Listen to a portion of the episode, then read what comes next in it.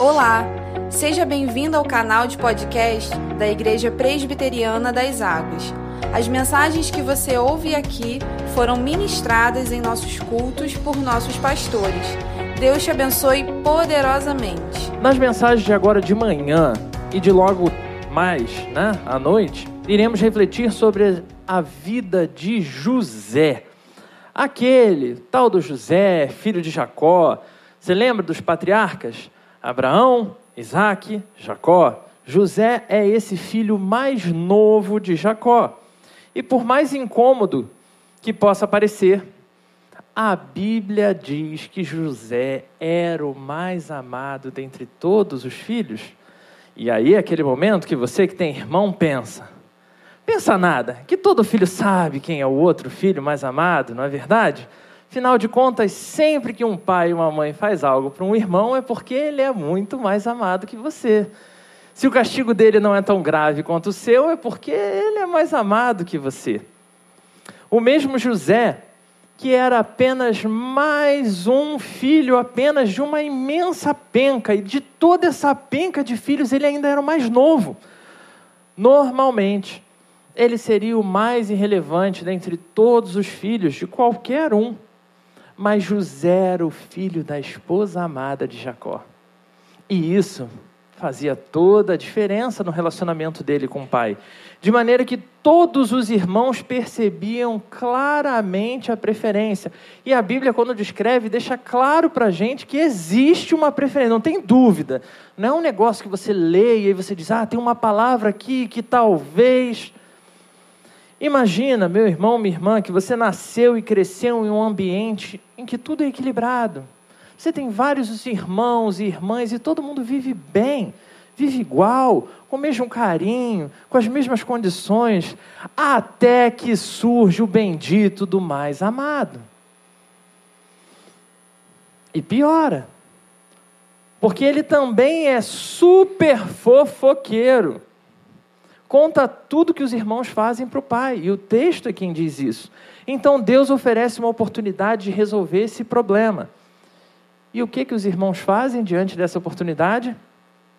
O que você faz quando surgem grandes oportunidades de resolver os seus problemas? Se você acha que aqui já tem informação suficiente, eu te asseguro que as coisas pioram um pouquinho mais. Então, abra sua Bíblia Gênesis capítulo 37. Eu vou te eh, convidar a acompanhar aí alguns trechos desse relato bíblico. Parte dessa narrativa que eu fiz foi para que a gente pudesse já avançar por esse texto. E eu vou te pedir para manter durante toda a exposição da palavra sua Bíblia aberta nesse capítulo 37 do livro de Gênesis. Então, o primeiro trecho que eu vou ler está dos versículos 5 ao versículo 11. Diz assim a palavra do Senhor. Certa vez José teve um sonho, e quando contou a seus irmãos, eles passaram a odiá-lo ainda mais. Ouçam o sonho que tive, disse-lhes. Estávamos amarrando os feixes de trigo no campo, quando o meu feixe se levantou e ficou em pé, e os seus feixes, seus feixes se ajuntaram ao redor do meu e se curvaram diante dele. Seus irmãos lhe disseram: então você vai reinar sobre nós? Quer dizer que você vai governar sobre nós? E o odiaram ainda mais por causa do sonho e do que tinha dito.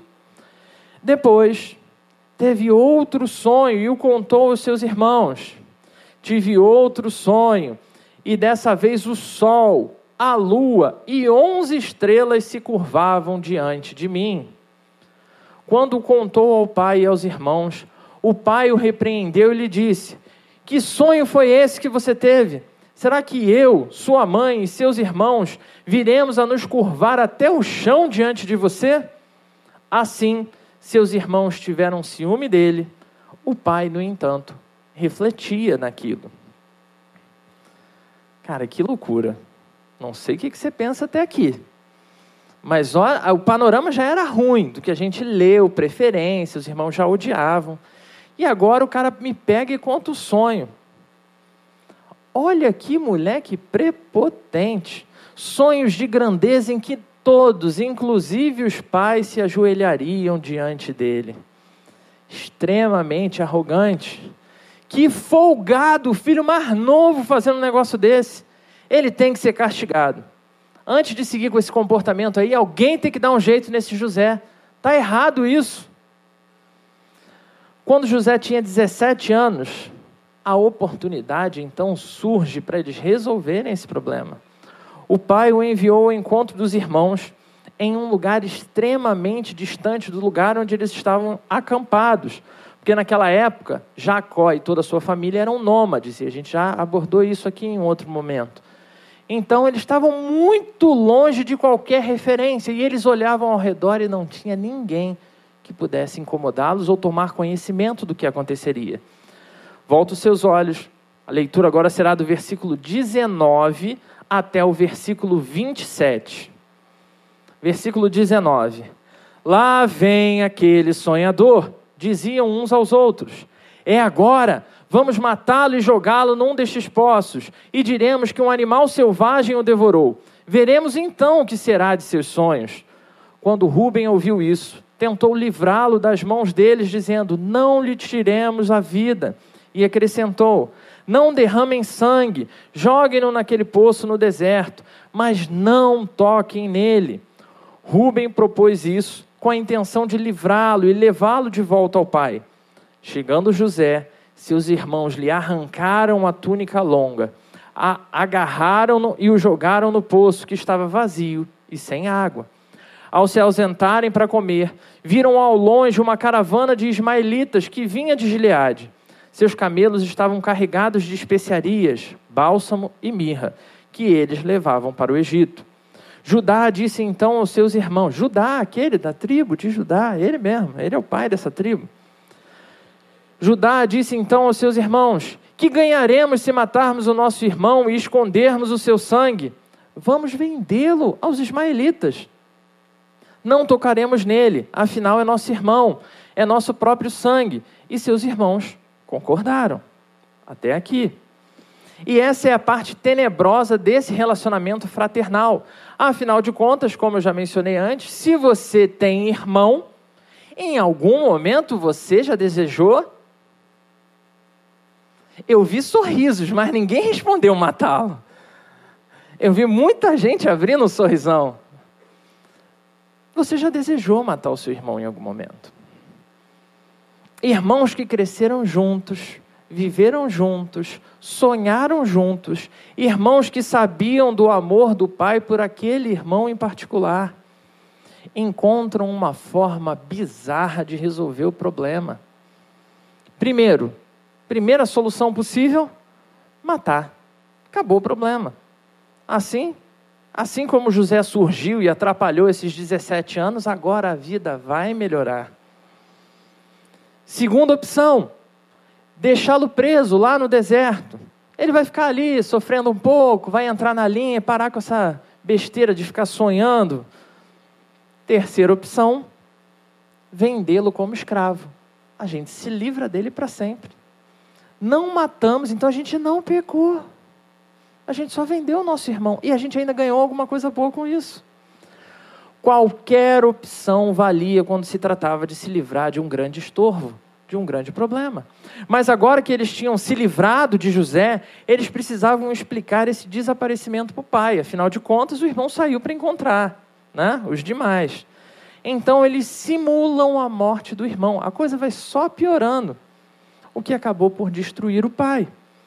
Volta para o texto. Versículos 34 e 35 dizem assim: Então Jacó rasgou suas vestes, vestiu-se de pano de saco e chorou muitos dias por seu filho.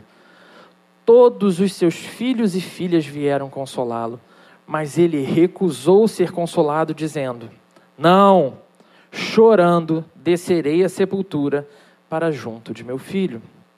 E continuou a chorar por ele. Essa história é parte da grande vida de José. José que já ganhou filme, desenho, que já ganhou até novela.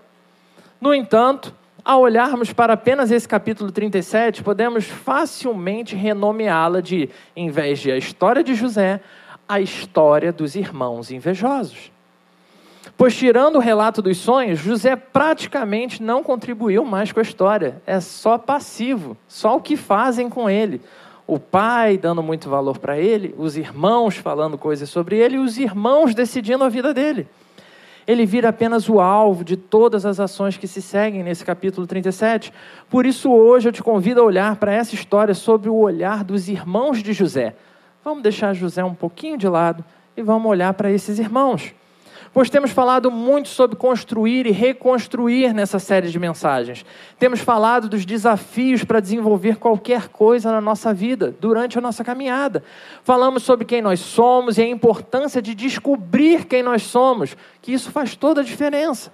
Sobre a importância do nosso relacionamento com Deus e como restaurar esse relacionamento.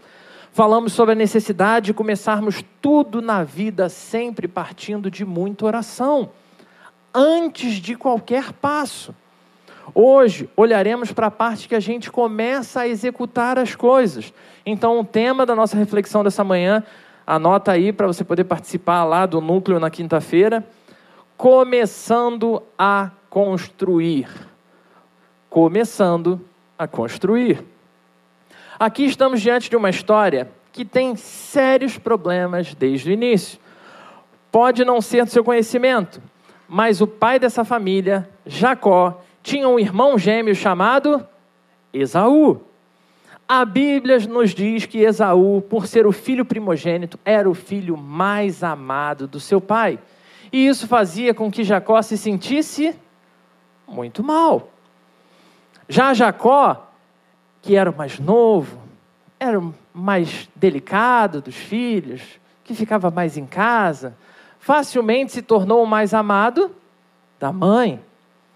Grande parte da conturbada história familiar que a gente encontra no relato de Gênesis aqui, falando de Jacó e de Esaú, é por conta dessa situação de preferência e desequilíbrio. Muito sofrimento, muita disputa entre os irmãos acontece por conta disso. Preferência dos pais. Jacó passa por poucas e boas ao longo da sua história mas pelas misericórdias do Senhor, ele é capaz de superar cada um desses obstáculos e ele vence na vida. Agora chegou o momento dele ser pai. E agora que ele cresceu, viveu tudo aquilo e disse que jamais repetiria, o que, que ele faz? Repete os mesmos erros. Eu gostaria de te convidar a contrastar o Jacó, filho adolescente, vivendo dentro de casa, reclamando que o pai ama o irmão mais velho, com agora esse Jacó, que é pai e também tem um filho preferido. Jacó, filho, reclamando pelos quatro ventos, que é absurda essa preferência pelo filho mais velho. Jacó, opa, desculpa. Jacó, filho, reclamando pelos quatro ventos, que é absurda essa referência, né? essa preferência pelo seu irmão. Jacó, pai, agora experiente, um homem adulto, afirmando que é impossível não amar tanto um filho que lembra tanto a esposa que ele ama. Pois os demais filhos são amados também. Ele gosta deles também. Mas eles são filhos de outras mães. Jacó, filho, questionando e tretando na vida, porque tudo é culpa do pai. Isaac é que estava errado. Jacó pai, justificando e desconversando que a culpa não é dele. São as condições, são as contingências. O que talvez Jacó, enquanto pai, não percebesse era que ele também tinha filhos muito parecidos com ele na adolescência.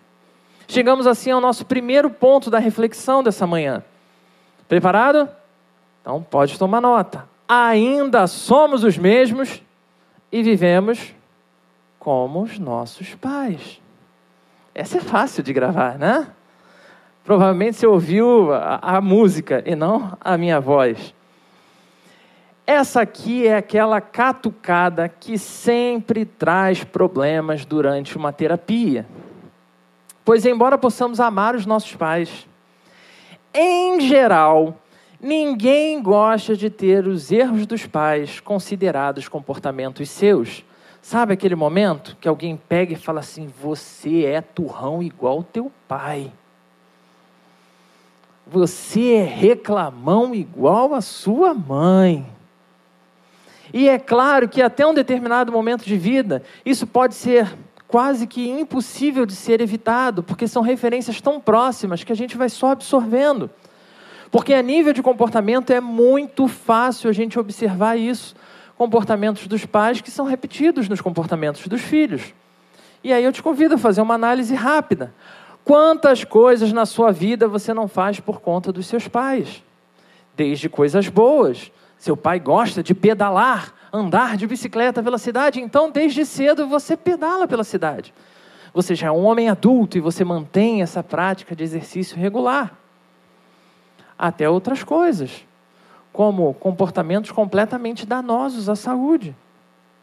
Desde coisas mais simples, como comer de determinado jeito, bebendo água meia hora antes, comer sem beber, a coisas mais difíceis, como hábitos, hábitos pecaminosos que crescemos visualizando ali repetidos todos os dias, como um pai que bate na mãe, como uma forma agressiva de lidar com as coisas, como reações que fazem mal a todos ao redor o filho que frequenta ambiente de prostituição e promiscuidade porque o pai ensinou que ser homem era isso. A filha que reclamava da mãe, que só via novela, agora assina Netflix e assiste tudo que é novela, da novela coreana, a japonesa, a mexicana e qualquer outra que botar lá, ela está assistindo. Coisas que nos habituamos a fazer por conta da nossa dinâmica familiar. A gente cresceu vendo isso e se tornou natural. Mas o que estamos olhando aqui é algo ainda mais profundo do que essas coisas. Porque nossos pais, assim como Jacó, carregavam uma marca terrível que os incapacitava de serem pais perfeitos. E realmente, sem poder evitar, eles transferiram essa marca para cada um dos seus filhos. O seu pai, a sua mãe transferiu essa marca a você. Sabe aquele típico comentário de filho? Eu nunca vou repetir isso. Eu jamais deixarei acontecer aquilo. Quando eu for pai, vou fazer tudo diferente.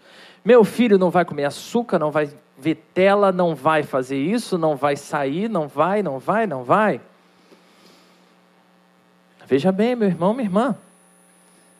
Com a graça e a misericórdia de Deus agindo sobre nós, é verdade que é possível que a gente consiga dar conta de fazer coisas diferentes dos nossos pais. Onde eles erraram, é possível que você dê conta de fazer uma ou outra coisa diferente deles. Mas muitas vezes, até o diferente que a gente faz, a gente cai em excessos na necessidade de diferenciação que a gente tem em relação aos nossos pais. Mas dificilmente poderemos viver de maneira independente, como se o jeito dos nossos pais viverem, decidirem e escolherem não tivesse influenciado a gente. Como Eclesiastes capítulo 1, versículos 9 e 10 vai dizer: O que foi, tornará a ser. O que foi feito, se fará novamente. Não há nada novo debaixo do sol. Haverá algo de que se possa dizer: Veja, isso é novo. Não, já existiu há muito tempo, bem antes da nossa época. E é claro que o autor de Eclesiastes aqui não está falando de tecnologia ele está falando das amarras do coração que nos levam a viver reproduzindo pensamentos, comportamentos. Isso se repete de maneira tão dolorosa devido à grande problemática que conduz a vida desde a saída do jardim do Éden. Problemática quase tão antiga quanto a origem de todas as coisas. E é aqui que a gente dá nome aos bois. A gente está falando do pecado. O pecado é essa marca terrível que todos os homens e mulheres carregam.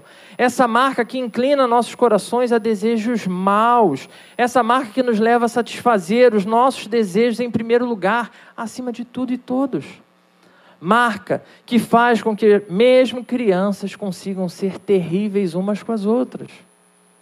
É o pecado, essa marca maldita, que ao mesmo tempo que nos impede de sermos bons, nos leva a repetir erros e falhas dos nossos pais. De maneira que, por mais que detestemos ter os nossos erros comparados com os erros dos nossos pais, infelizmente, ainda somos os mesmos e vivemos como os nossos pais. E verdade seja dita, o pecado só é um problema porque não fomos feitos para viver dessa forma. Tanto que quando a gente conversa com a maior parte das pessoas sobre pecado, sobre o mal, as pessoas têm a tendência a julgar que elas já são boas o suficiente. É tanto mal lá fora que o que eu faço é mínimo. Mas é um problema viver com pecado porque todos nós, seja conhecedores das Escrituras, sejam pessoas que não têm qualquer conhecimento da palavra de Deus, todos vivemos sob a sombra de um desejo de perfeição de vida perfeita, de vida plena. Vivemos desejar, desejando acertar todas as coisas, fazer as coisas do jeito perfeito. Esse anseio por acertar é chamado na teologia de graça comum. Todo mundo vê que dá para viver de, um, de uma forma melhor. Todo mundo vê que dá para ser melhor do que as pessoas ao nosso redor são. É possível sim viver de uma forma melhor. Mas o que nem sempre está claro é que para isso precisamos viver verdadeiramente na dependência de Deus, pois nossas próprias vontades sempre continuarão nos conduzindo a novos abismos. Abismos que a gente já caiu e abismos totalmente novos. E nessa história de José não foi diferente. Jacó reproduziu um comportamento de preferência entre os seus filhos, o que instigou desgosto, inveja, raiva, ódio entre irmãos. Que pecados, meu irmão, minha irmã, você tem cometido devido à realidade em que você foi criado? Quantos pecados você carrega com você e você sabe que não é tão certo assim, mas segue cometendo? Que erros o Jacó, pai que vive em você, aprendeu a viver justificando? Que é por causa do seu pai, que é por causa da sua mãe, é por causa da sua vida difícil. Que erros você já identificou em você mesmo, mas continue ignorando que tem a ver com a sua natureza pecaminosa. Porque perceber que é possível ser uma pessoa melhor, assim como saber que existe um Deus que pode te fazer uma pessoa melhor, definitivamente não te faz uma pessoa melhor. Só isso não é suficiente. Estamos diante de uma família de um dos patriarcas da fé. Afinal de contas, Jacó é aquele que vai dar nome ao povo de Deus, o povo escolhido no Antigo Testamento. Eles viam e ouviam o Todo-Poderoso, eles viram coisas extraordinárias, mas continuavam sucumbindo aos próprios desejos. Porque, infelizmente, não importava a época, eles continuavam sendo os mesmos, vivendo exatamente como seus pais viveram. Nesse sentido, por mais que tenham tido algum tipo de relacionamento com Deus até aqui, a dureza dos seus próprios corações ainda os cegava para o que era o certo a se fazer. Seus desejos eram tão terríveis que a própria morte de um irmão passava a ser algo completamente desejável, planejável e agora executável. Então, identificar que a mesma marca do pecado dos nossos pais está em nós não é o suficiente para resolver o problema. Então, a gente precisa seguir em frente, pois nosso objetivo continua a ser construir uma vida melhor ou reconstruir uma vida com Deus. Então, entendidas as semelhanças com aqueles que vieram antes de nós, agora vamos olhar para os nossos pecados específicos. Vamos olhar para cada uma daquelas coisas que escolhemos intencionalmente fazer, sabendo que elas são erradas. Os irmãos de Jacó seguiam vivendo as suas vidas. A inveja estava lá, a raiva, o ressentimento. E seus sonhos de grandeza parecem ser um tipo de gota d'água. Afinal de contas, como ele pode, não só vendo que a gente odeia, ainda me vem com essa história? Mas então a situação muda. Se você leu atentamente, né, e na verdade a gente pulou essa parte né, na, da leitura, o versículo 2 vai dizer que José pastoreava com os irmãos. Ele já tinha esse hábito de pastorear com os irmãos. Só que alguns comentaristas vão dizer que nesse hábito de pastorear, como ele era o preferido, ele pastoreava com os irmãos quando era perto. Quando o pai podia levantar a cabeça lá e ver, ah, tá lá naquele morro lá, José. Como eles foram para um lugar mais distante, o pai não tinha deixado ele ir. Dessa vez, os, os irmãos estão, de fato, muito longe de qualquer referência. Não tem ninguém que possa denunciar esse crime que eles estão a ponto de cometer. Eles estavam distantes o suficiente do olhar de qualquer outra pessoa. E é exatamente nesse lugar onde mora o maior perigo, meu irmão, minha irmã. Pois é quando estamos totalmente tomados pela ideia de poder estar nas nossas mãos, de não ter pessoas fiscalizando a gente, nesse momento que a gente acha que a gente está isento de qualquer julgamento, que o nosso coração se torna mais evidente a quem estiver ali. José então encontra os seus irmãos, e é então que toda aquela inveja e amargura que crescia no coração de cada um deles encontra uma brecha para florescer. Olha para o versículo 18. Versículo 18 ao 20 diz assim: Mas eles o viram de longe, e antes que chegasse, planejaram matá-lo. Lá vem o sonhador, diziam uns aos outros. É agora Vamos matá-lo e jogá-lo num desses poços, e diremos que um animal selvagem o devorou. Veremos então o que será dos seus sonhos. Chegamos assim ao nosso segundo ponto de reflexão. O segundo ponto é: controle o seu desejo. Controle o seu desejo. Assim, irmãos, como a gente tem a tendência a ignorar as semelhanças que temos com os nossos pais, assim como relativizamos essa mesma marca pecaminosa que carregamos, também temos uma grande tendência em desprezar as sementes de pecado que começam a germinar no nosso coração. Esses irmãos já tinham começado a odiar José há muito tempo antes. Eles começaram a perceber a preferência do pai e começaram a odiar. Mas e se, independente do pai e de José, eles tivessem lidado com isso de outra forma? Se isso tivesse morrido ali, ah, meu pai prefere, mas está tudo bem. Ah, meu pai prefere, mas ele me ama. Ah, meu pai prefere, mas ele ainda cuida de mim, ele me ama, ele está comigo, não tem problema. Porque é claro que olhar para esse ato de irmãos desejarem e planejarem a morte do irmão é sim algo bizarro e tem que continuar chocando a gente, sim. Mas quantas vezes eles já não tinham matado José no seu coração? Cada presente que ele ganhava, cada palavra que ele ganhava, cada reconhecimento que vinha dos pais, e ele olhava e aquela inveja ia crescendo dentro do coração desses irmãos.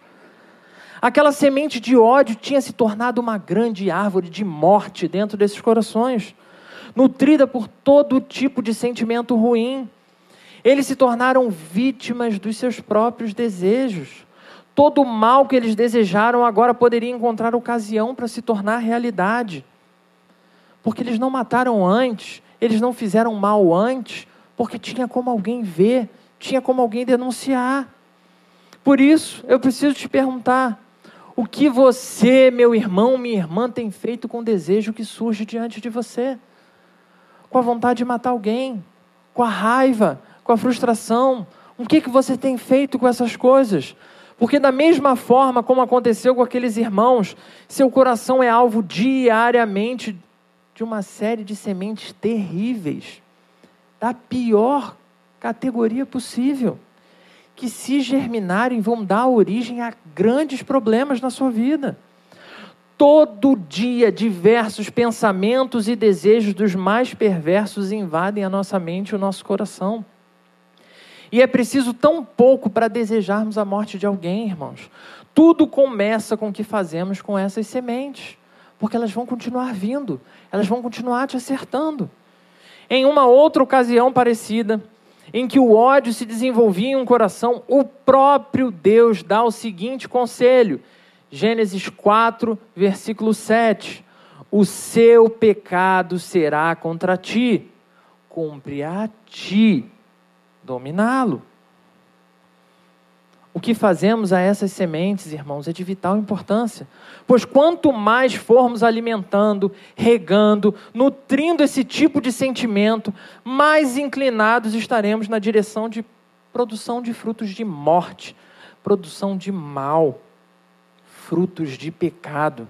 E nesse caso, o fato de estarem distantes dos olhares de qualquer pessoa só gera oportunidade para o que já estava no coração, por conta de decisões que aconteceram muito antes.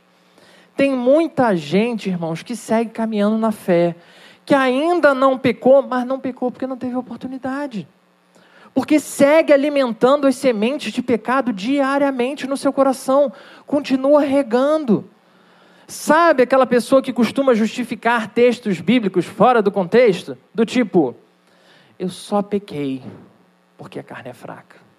Eu vinha para a igreja, eu li a Bíblia, fazia tudo, rapaz. Mas aí veio a oportunidade e Satanás estava tão furioso que ele me derrubou. Seguem suas vidas como povo de Deus, mas na verdade, no íntimo dos seus corações, seguem nutrindo todo tipo de semente pecaminosa. Seguem adubando raízes que sabe conscientemente que são raízes de mal, que acabarão se tornando grandes e poderosas árvores que vão produzir frutos de morte, morte para si, morte para as pessoas ao seu redor. Reconstruir nesse sentido precisa ser entender o nosso papel no controle dos nossos desejos, porque é sua responsabilidade. Porque é verdade, irmãos, que carregamos a marca do pecado nos nossos corações. É verdade também que pecar é natural nesse mundo caído. Como também é verdade que não temos controle do que sentimos ou pensamos no primeiro momento. É fato. E é aqui que eu lembro de algo que eu aprendi muito cedo na igreja. E a história era mais ou menos assim, pelo menos como eu me lembro. Quando o homem passa por uma mulher e acha ela muito bonita, é normal que haja aquela surpresa e o homem pense: Uau, que mulher bonita! Mas o que ele faz com essa informação, depois desse primeiro uau, depois desse primeiro momento, é que faz toda a diferença. Uns vão ficar pensando na pessoa para sempre, andando o resto da vida, dizendo: Nossa, como aquela pessoa era linda. E passa a viver um amor platônico sem nunca mais reencontrar o grande amor da sua vida. Outros vão ficar ali, parados, encarando para sempre a pessoa, ao ponto da pessoa se sentir constrangida. E é exatamente assim que acontece com qualquer pecado. Temos o primeiro contato com o pecado. E de fato, muitas vezes é por acaso, a gente cai numa situação que a gente tem que se virar ali para não pecar.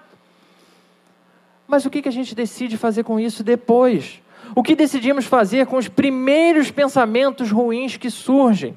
O que decidimos fazer com a vontade de matar alguém? Porque, como falamos aqui, sentir vontade de matar é o mais natural e mais natural do que a gente gosta de admitir. Mas isso não significa que a gente sai por aí matando ninguém. Esses irmãos conseguiam controlar a sua raiva, conseguiam controlar a sua inveja, exclusivamente porque estavam em ambientes controlados pelo Pai. Então, dava-se um jeito de fazer. Pois, mesmo sem executar o desejo dos seus corações, eles continuavam ali nutrindo aquele ódio. Nesse caso, consumar tal desejo era questão de tempo, irmãos. Essa é a questão. Era só uma questão de oportunidade. A hora que surgiu a oportunidade, eles deram vazão para isso. E depois de consumado o pecado, culpa nenhuma aliviaria o peso do que tinha sido cometido. Remorso e arrependimento nenhum reverteriam a situação. E o problema é que até então era a existência daquele irmão que era o preferidinho, tornou-se uma vida de infelicidade do pai, que também revela uma idolatria daquele pai, mas isso aqui é uma reflexão que a gente vai fazer em um outro momento. Anota essa frase, meu irmão. Anota essa frase, minha irmã, porque ela vai ser importante. Ela veio batendo essa semana inteira no meu coração e eu espero que ela tenha o mesmo impacto em você. Semente de pecado nutrido geralmente se torna fruto de morte semente de pecado nutrido geralmente se torna fruto de morte. Quem é que pode controlar essa semente? As pessoas vão continuar jogando em cima de você. Você não tem controle sobre as outras pessoas. Você precisa controlar. E eu preciso ser bem sincero, com todo esse lance de marca de pecado, é verdade que tem pecados que serão extremamente difíceis para você controlar. Como tem pecados que são muito difíceis para mim que mesmo que continuemos eliminando semente todo dia, jogando para um lado, jogando para o outro, parece que segue surgindo mais e mais sementes todo momento. E pior, seguem germinando sem a gente nem perceber que entrou no nosso coração. seguem crescendo. E é por isso, para esses filhos ingratos e rebeldes, que o Pai nos envia o seu Filho amado. Por saber que, mesmo tendo conhecimento de Deus e compreensão desses dois primeiros pontos, ainda seríamos filhos incapazes de enfrentar essas sementes todas de pecado. Seríamos incapazes de dar conta por nossas próprias forças. Deus, o nosso Pai, o seu Pai, o Criador de todas as coisas, nos envia o seu Filho amado, inocente, sem pecado. E de maneira ainda mais cruel do que a gente vê acontecendo com José. Jesus, o Filho de Deus, foi torturado, foi massacrado, humilhado, assassinado, sem ter nenhum delito. Em Jesus, irmãos, foram lançados todos os nossos desejos mais obscuros. Em Jesus foram lançados tudo de pior que já passou na sua cabeça e no seu coração. Ele se fez algo da fúria de cada pensamento pecaminoso que você já sentiu. Assim como ele se fez sacrifício por cada fruto de morte que você já foi capaz de produzir até hoje. Ele se entregou para morrer, para que nenhum dos seus irmãos preciosos precisassem morrer mais. Ele pagou o preço. Nesse sentido, irmãos, quando olhamos para essa história de José, podemos afirmar certamente que ele foi uma espécie de indicador do plano messiânico do Senhor. E seus irmãos são um perfeito exemplo, sim, de Caifás, aquele homem que era o líder religioso. O, o perfeito exemplo, sim, das autoridades daquele momento histórico que crucificaram Jesus. Mas um perfeito exemplo, sim, de cada homem cada mulher que, em pleno surto de ódio, deseja a morte de qualquer outro. Jesus se coloca na frente e paga o preço, morrendo a minha morte e a sua morte. Jesus, o Deus Filho, o Senhor da história, sabendo exatamente o tipo de pessoa que você é, melhor até do que você mesmo. Ele veio ao seu encontro nessa manhã porque ele foi mandado pelo Pai para dizer que ele já pagou o seu preço. Você não precisa mais lutar sozinho. Porque ele pagou o seu preço, você não precisa mais sucumbir aos seus próprios pecados como vítima do seu próprio coração. Porque ele pagou o seu preço, você não precisa seguir vivendo como os seus pais. Porque ele pagou o seu preço, nele você sempre encontrará forças para eliminar toda e qualquer semente e controlar todo e qualquer pecado que vier sobre você. Não pelas suas forças mas pelo poder que ele tem. Irmãos, estamos falando de construção de vida com Deus. Então, em nome de Jesus Cristo, creia que existe uma real esperança para você, independente do que se passou, porque esse Jesus Cristo que verteu o seu sangue salvador, pagou o preço para que José, o filhinho mimado de Jacó, se tornasse povo de Deus. Esse Jesus Cristo derramou seu sangue para que esses invejosos e maquiavélicos irmãos fossem redimidos, restaurados. Esse Jesus, o Rei da Glória, pagou o preço para que seus pecados não mais te oprimam, para que os seus pecados não mais gerem morte em você e nas pessoas ao seu redor, mas para que nele eu e você encontremos força para sermos diferentes, para que nele nós tenhamos força para enfrentar toda e qualquer iniciativa pecaminosa que venha. E para que nele você seja capaz de encontrar arrependimento real por todos os seus frutos de morte. Se lembrando que o preço por todos os pecados, cada um deles já foi pago. Ou seja, você já está perdoado. Não há mais ninguém que possa te acusar quanto a nenhum dos seus pecados. Mas também lembrando que o seu compromisso continuará sendo de você controlar os seus desejos, de lutar contra cada semente que for lançada contra você, de resistir aos padrões de repetição dos seus pais, de lutar contra os seus próprios desejos e vontades, mesmo quando a oportunidade surgir mesmo quando ninguém for saber que você está fazendo. Porque agora, em Jesus Cristo, você recebe tudo que é necessário para recomeçar. Nesse sentido, não importa se você caminhou como povo de Deus até aqui, como aqueles irmãos de José, ou se você ouve essa mensagem pela primeira vez.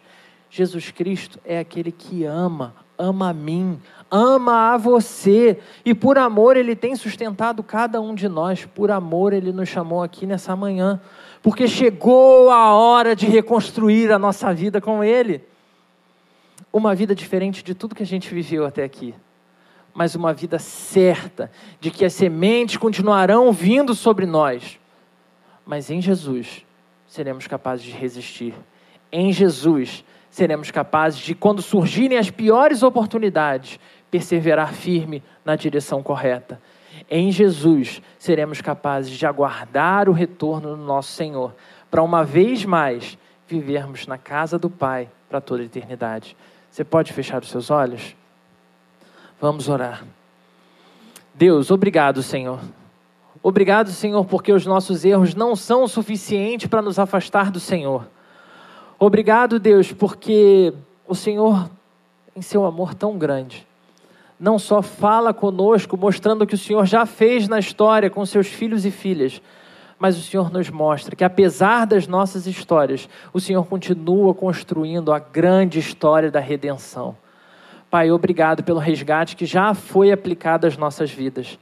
Ajuda-nos, Senhor, a amar tanto o Senhor, a amar tanto, Senhor, esse ministério de expansão do reino, que mesmo qualquer inveja, ódio, remorso, qualquer sentimento que tenha existido até aqui possa ser lançado por terra em nome de Jesus.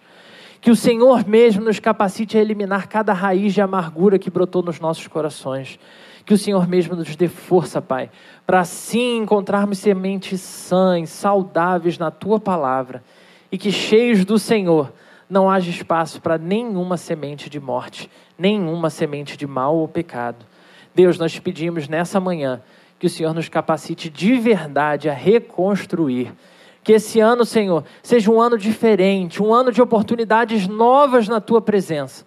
Que o Senhor nos conduza verdadeiramente pela mão para que possamos fazer a diferença no mundo mal, no mundo difícil, um mundo corrupto, mas não julgando as pessoas por sua maldade e corrupção, mas agindo como verdadeiro sal, trazendo o sabor que o Senhor traz às nossas vidas, para que possamos agir como verdadeira luz, iluminando os olhos por onde quer que passarmos, com a luz do Senhor, em nome de Jesus. Amém.